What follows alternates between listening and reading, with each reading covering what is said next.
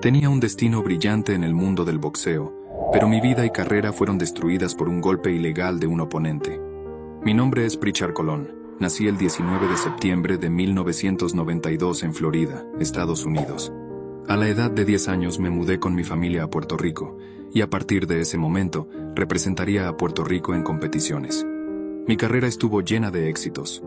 Conquisté cinco campeonatos nacionales y obtuve medalla de oro en el Campeonato Panamericano Juvenil de 2009. Debuté como boxeador profesional en 2013. Para finales de 2015 ya había acumulado 16 victorias, 13 de ellas por nocaut.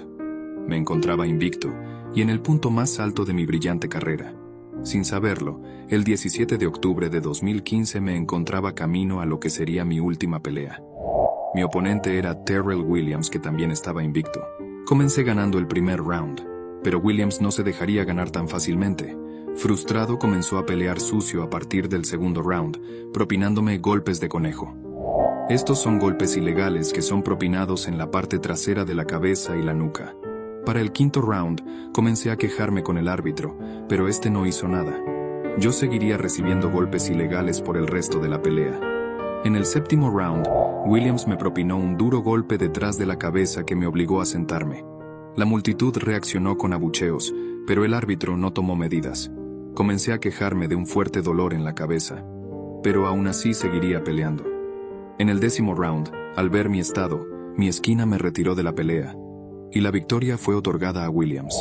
Williams había usado golpes ilegales durante nueve rounds seguidos, causando daños devastadores en mi cabeza. A los pocos minutos me desmayé camino al vestidor. Fui trasladado al hospital donde descubrieron que había sufrido un derrame cerebral. Caí en coma durante 200 días y estuve al borde de la muerte. Cuando desperté del coma, había quedado en estado vegetativo, sin poder caminar o hablar. Yo era una sombra de lo que fui.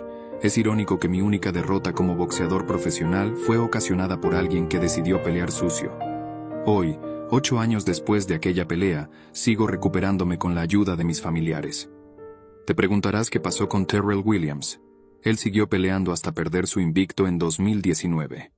Mi gran amigo y compatriota, Thomas Dulorme, fue el encargado de tomar venganza sobre lo que me había ocurrido.